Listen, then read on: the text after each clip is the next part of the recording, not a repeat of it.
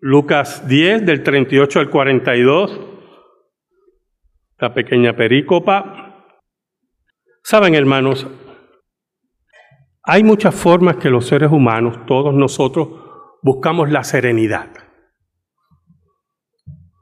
Si usted ve nuestro programa hoy, pues un campo, posiblemente es una campiña en los Estados Unidos, con sus ovejas. Y para muchos sentarse a ver esa campiña hermosa con sus ovejas y sus olores muy peculiares de la hierba y también aún de los desechos de las ovejas. Para muchos es un lugar de serenidad y tranquilidad. Y cuando los ajetreos de la vida buscamos lugares de serenidad, para otros es la costa, es el mar. A mí me gusta más el mar. No podría vivir en el campo. Podría estar por un tiempo, pero viví un tiempo en el campo y me di cuenta que soy un hombre metropolitano. Soy un hombre de, de los ruidos, de los tiros, de los choques, de los gritos. y algunas veces el silencio, sinceramente el silencio me retumbaba. En una ocasión estuve en California en unas conferencias y me ubicaron en casa de un misionero retirado, un hombre tremendo con su esposa ya retirado y era, un, era una urbanización para retirados. Y el silencio era tan increíble que los oídos me zumbaban, un zumbido raro. Y era que había un silencio total. Y yo oraba que alguien gritara en una casa para que ese ruido, ese zumbido desapareciera. Cada cual busca su serenidad. Otros lo buscan en, en hobbies, ¿verdad? Los hobbies son muy buenos para establecer serenidad.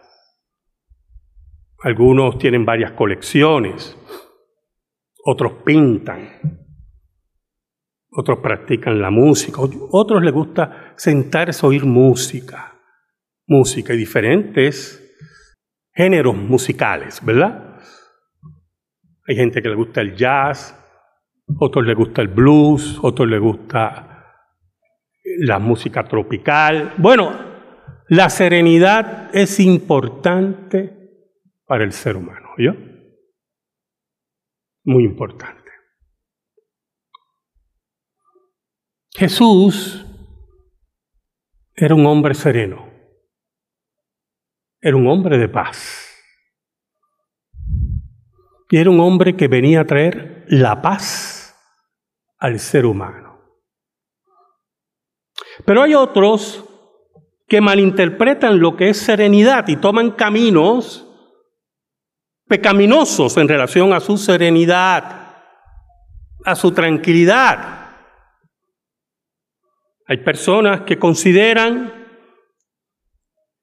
que tienen un deber con la humanidad y por lo tanto su serenidad está en imponer a la humanidad lo que ellos consideran que es correcto. Y ahí entramos en la tiranía, porque ellos en su soberbia, o algunos en su soberbia, o un grupo de personas en su soberbia, quieren administrar la vida de otros seres humanos porque creen que es lo correcto. Ellos han llegado a sus conclusiones, a sus estudios. Y por lo tanto hay que imponerle a la población nuestra serenidad. Eso se llama tiranía, hermano. Yo le di el ejemplo hace un tiempo atrás de uno de los ministros oficiales del gobierno español que consideraba que lo mejor para los españoles era limitar comer carne. Y entonces él quería, en, en una cultura mediterránea, en una cultura como la española, pues él buscaba establecer leyes para que se limitara la ingestión de carne. Porque él considera, como buen tirano en su mente, que así debe ser para los españoles. Lógico, la población española se rió de él. Y hubieron españoles que hablaron claramente de que querían saber quién iba a ir a su casa a prohibirle comer un buen rabo de toro. Por lo tanto, cuando hablamos de serenidad, hablamos de algo muy personal. Cada cual, cada uno de ustedes, determina qué es la serenidad en su vida. Ahora, hay una serenidad y una paz que la Escritura establece para todos los hombres. Y el problema es que no es un hombre el que la dicta. La dicta el soberano de todos los hombres. Y nos gustaría verlo en este relato tan corto y posiblemente de, poco significado y de gran significado en la vida de Jesús y de estas mujeres. Oramos. Dios bueno, Tú que vives en luz inaccesible y nada ocurre si no es por tu voluntad, venimos ante ti en el nombre de Cristo Jesús. Perdónanos porque hemos sido infiel, pero tú permaneces fiel. Escóndenos bajo la sombra de la cruz y que tu nombre sea proclamado. Ayúdanos, Señor. Te lo pedimos por Cristo Jesús. Amén. Amén. El versículo 38 dice, aconteció que yendo de camino entró en una aldea y una mujer llamada Marta le recibió en su casa. Esta tenía una hermana que se llamaba María y la cual sentando a los pies de Jesús oía su palabra. Es interesante porque Lucas, el doctor Lucas, no identifica a estas mujeres, pero Juan las identifica. Son las hermanas de Lázaro, seguidoras de Jesús. Amaban profundamente a Jesús. ¿Sabe? Y cuando Jesús llega a la casa de estas mujeres, aparentemente, Marta es la dueña de la casa. En los pasajes paralelos en relación a la, identificación de las personas. Marta aparece por primera vez. Se cree que Marta era la hermana mayor. Es interesante porque Jesús llega aparentemente allí a descansar. Aquel que está cansado, Dios hecho hombre, se mueve al hogar de sus amigas, de aquellas que, que lo adoran, aquellas que le sirven, para descansar y estar en serenidad. Qué importante es eso. ¿Sabe, hermano? Mis padres se conocieron en la Iglesia Metodista Unida de Puerta de Tierra. Allí se conocieron. Mi mamá cantaba en el coro, era soprano en el coro. Y mi padre venía con todos sus hermanos y sus padres a la iglesia metodista. Y allí se conocieron y se hicieron novios y se casaron. El pastor posterior que llegó allí era el reverendo Chacón. Y mis padres, pues, como ustedes saben, pues no, porque lo he dicho 60 veces, no eran muy asistentes a la iglesia. Eran personas muy malos metodistas, para ser claro, muy malos metodistas. Iban una vez o dos veces al año. Pero el pastor el reverendo Chacón nos visitaba una vez o dos veces al año. Él tenía las puertas abiertas en mi hogar, ¿verdad? Y cada vez que el pastor iba a visitarnos, para mí, un niño de 6, 7 años, era una gran alegría. A mí siempre me gustó la iglesia. Para mí era una alegría ver al reverendo Chacón visitarnos. Y él nos visitaba nos hablaba de la palabra, leía la palabra, oraba por nosotros, nos traía paz y serenidad a nuestro hogar. paz y serenidad. Y yo me quedaba con una impresión muy agradable por la visita de este hombre de Dios. Muy agradable. Y mis padres cuando decidieron bautizarnos en la iglesia metodista, él fue que nos bautizó. A mí y a mi hermana, la que me seguía. Y siempre tuve muy buenos recuerdos de él.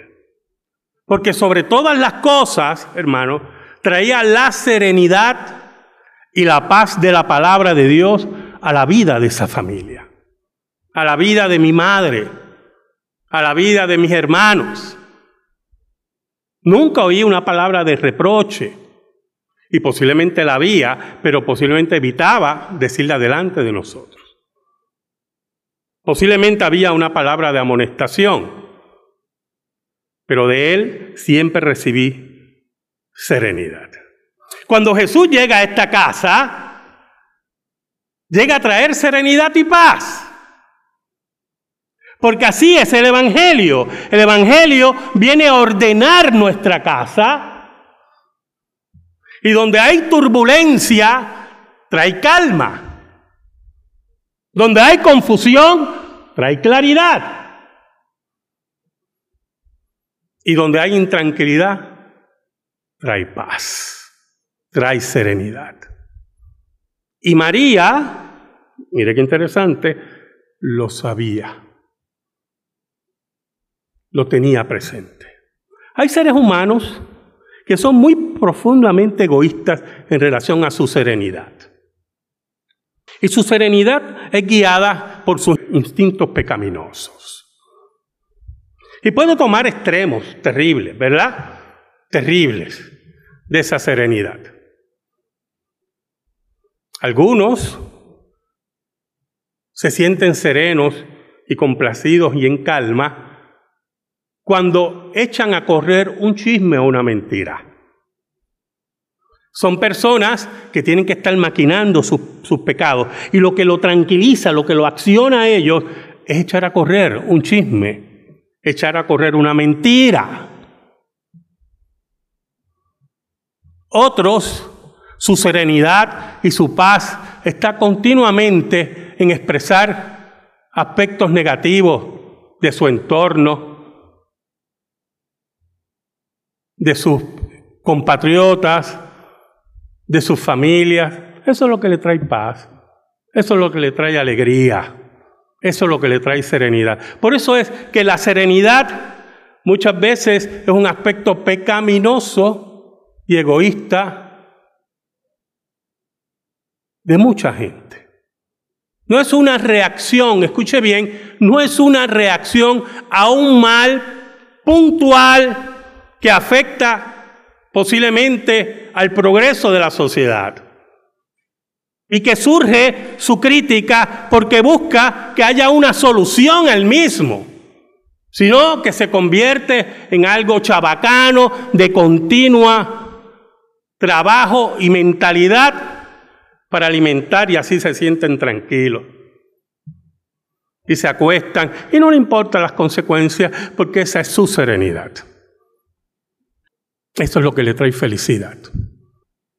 Otros le trae felicidad una vida disoluta. ¿Verdad? Porque no ha resuelto unos problemas más profundos.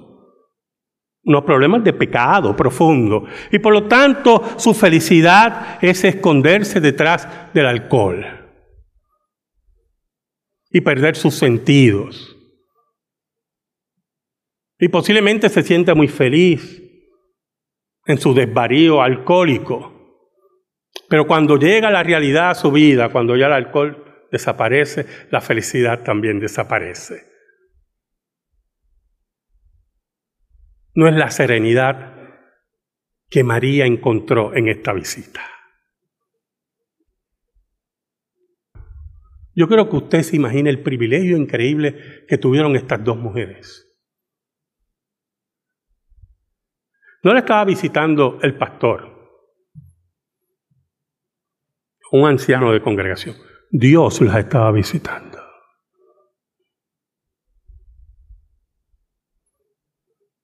Y María que estaba Clara, la hermana de Marta, quien la estaba visitando, no perdió tiempo y se sentó a oír al maestro,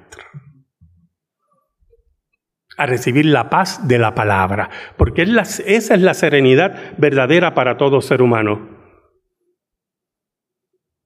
La palabra de Dios, de la boca del maestro. Ahora, el versículo 40 dice, pero Marta se preocupaba con muchos quehaceres y acercándose dijo, Señor, ¿no te da cuidado que mi hermana me deje servir sola? Dile pues que me ayude. Entonces, Marta está molesta no solamente con su hermana, sino también con el maestro, ¿oyó?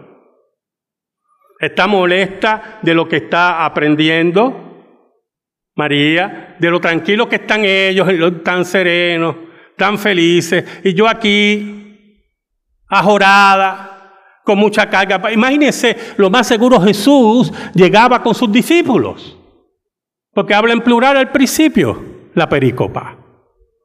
Entonces ella tenía que preparar posiblemente comida o la mesa, no solamente para Jesús, sino también para los otros y estaba jorada. Pero hay algo muy importante. Estaba estudiando la perícopa y los comentaristas dicen, mire, lo más seguro, ellos, ellos eran amigos de Jesús. Y regularmente en Israel se anunciaba esas visitas. Mira, el maestro va a estar aquí en tal fecha, en tal momento. Y era importante, ¿verdad?, que se adelantaran algunos trabajos. Y posiblemente Marta y María no pudieron adelantar los trabajos. Pero allí estaba Marta sin serenidad. Y frente a ella estaba la serenidad y la paz. Y ya estaba medio envidiosa y molesta. Y está esta allí sentadita oyendo al maestro y el maestro no me ve. ¿Qué está pasando aquí? pues yo voy a acabar con la serenidad de ellos. Y mire, y yo no voy a negar que posiblemente Marta tenía razón. El problema no es ese. El problema es que allí, escucha hermano, allí llegó Jesús. No llegó el pastor, no llegaron los ancianos, llegó Dios hecho hombre. Nuestro Dios es un Dios muy compasivo. Nos ama tanto. Y posiblemente llegamos a la iglesia muchas veces con tantas cargas, dolores en nuestra alma,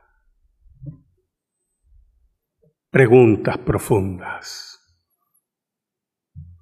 enfermedades, problemas económicos. Problemas con nuestros familiares, problemas con nuestros estudios, problemas en nuestros trabajos.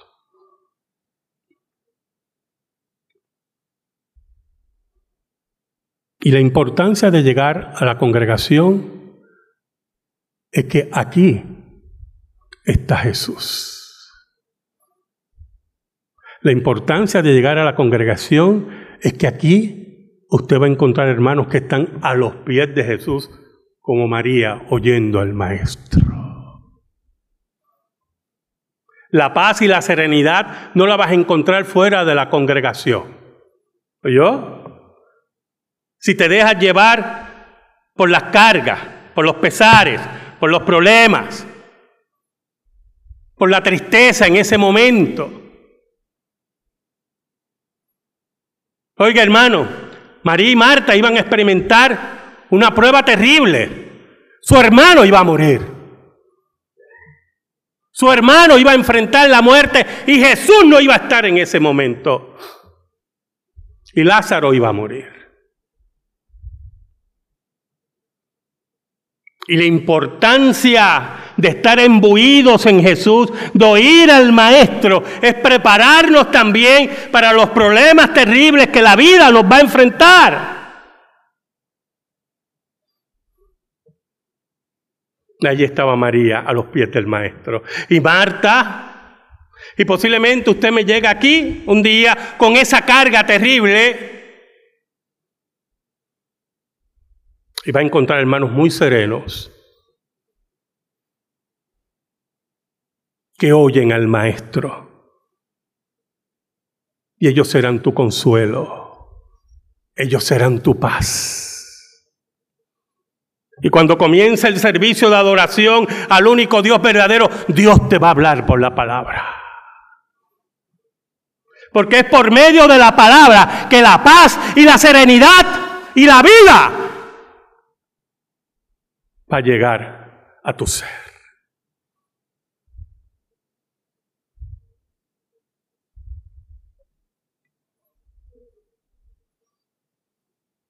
Cuando Marta le reclama a Jesús, está molesta con María y con Jesús. Oiga, ¿qué, ¿qué, es eso de estar molesto con Jesús? Usted sabe que eso pasó varias veces en la Biblia, ¿verdad? En el Nuevo Testamento. En una ocasión, los discípulos estaban en, en la embarcación y se suelta una tormenta de esa de última hora aparentemente era una tromba marina terrible, y Jesús estaba durmiendo. Oiga, si usted tiene las cosas claras, claras como las debe tener, estaba durmiendo el dueño de los vientos y el mar. Así que, pero ellos no entendían todavía eso. Y están tratando que la embarcación no se hunda, están totalmente intranquilos, muriéndose de miedo, como usted y yo hubiéramos estado, porque tenemos que aclarar eso también, y le reclaman a Jesús. Señor, ¿no ves que, que perecemos? Le están diciendo, ¿qué haces ahí durmiendo? Al, al creador del cielo y la tierra. y Jesús con esa tranquilidad, Jesús era un hombre sereno. Reprende el mar y los vientos. ¿Y qué trajo, hermano? La paz. La importancia de escuchar a Jesús, de embuirnos en Jesús, de ser hombres y mujeres espirituales que cumplen su ley, es que la palabra nos va a traer la paz y la serenidad que el mundo no entiende. Por eso Jesús le dice en el versículo 41. Respondiendo Jesús le dijo, Marta, Marta. Mire, el tono en el griego se da a entender que es con, eh, con cariño, ¿verdad? maestro le, le dice con cariño muchacha. Marta, Marta. Como yo le digo a mi esposa, Diana, Diana. Marta, Marta. Afanada y turbada estás con muchas cosas. Muchas veces, hermanos, Nos llenamos de tantas responsabilidades que nos turbamos, nos deprimimos y nos entristecemos. Y tenemos que aprender a decir, no puedo. Y tenemos que aprender a decir, no puedo llegar. Bueno, los domingos no se lo voy a permitir, pero... Y tenemos que saber decir, no me corresponde esa responsabilidad. Pero Marta había decidido tomarlo todo y yo me imagino, como una mujer líder como era, que aparentemente delegaba poco, le decía a María, no toque eso, no toque eso, déjame eso a mí. Y cuando llegó la hora de la verdad, María dijo, pues, aquí está la palabra. Marta, Marta afanada y turbada estás con muchas cosas. Y añade el maestro. Pero solo una cosa es necesaria. Escuche, ¿por qué él dice una, una sola cosa es necesaria? Porque en ese momento, en esa hora, en ese minuto, en ese segundo, Jesús había llegado a su casa. Y era la hora de escuchar al maestro. Era la hora de sentarse a sus pies. Despreocúpate de la comida. Despreocúpate de lo que tengas que hacer. Esa hora llegará. Esta es la hora necesaria de escuchar al maestro. Y por eso, oiga, el maestro decía, ay bendito Mart. Una cosa es necesario ahora. Y María, añade Jesús, ha escogido la buena parte la cual no le será quitada.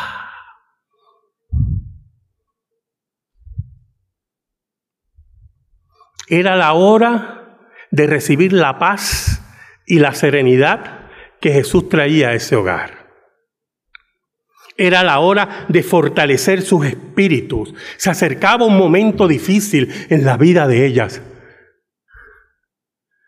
Lázaro iba a ser quitado.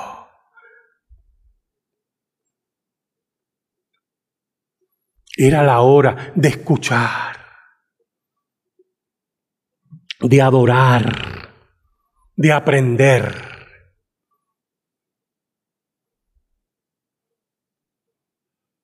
Era la hora de la buena parte, como dice Jesús. ¿Y sabe lo bueno de eso, hermano? Que cuando esa serenidad y esa paz y esa fortaleza llega a nuestras vidas, cuando llega a nuestras vidas, como llegó a la vida de María, Jesús lo dice en esa sentencia. Nunca, hermano, nunca esa fortaleza, nunca esa paz, nadie nos va a quitar.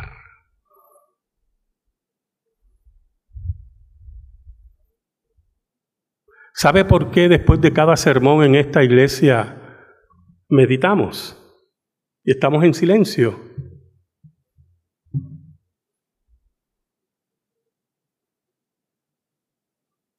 Porque buscamos que esa palabra que trae paz y serenidad sea pensada, asimilada y creída. Y cuando eso ocurre, se lo digo hermano, hay paz y serenidad. Amén. Gracias te damos, Señor. Y te pedimos en esta hora, en el nombre de Jesús, que esta palabra sea depositada en nuestra vida y en nuestro corazón. Por Cristo Jesús.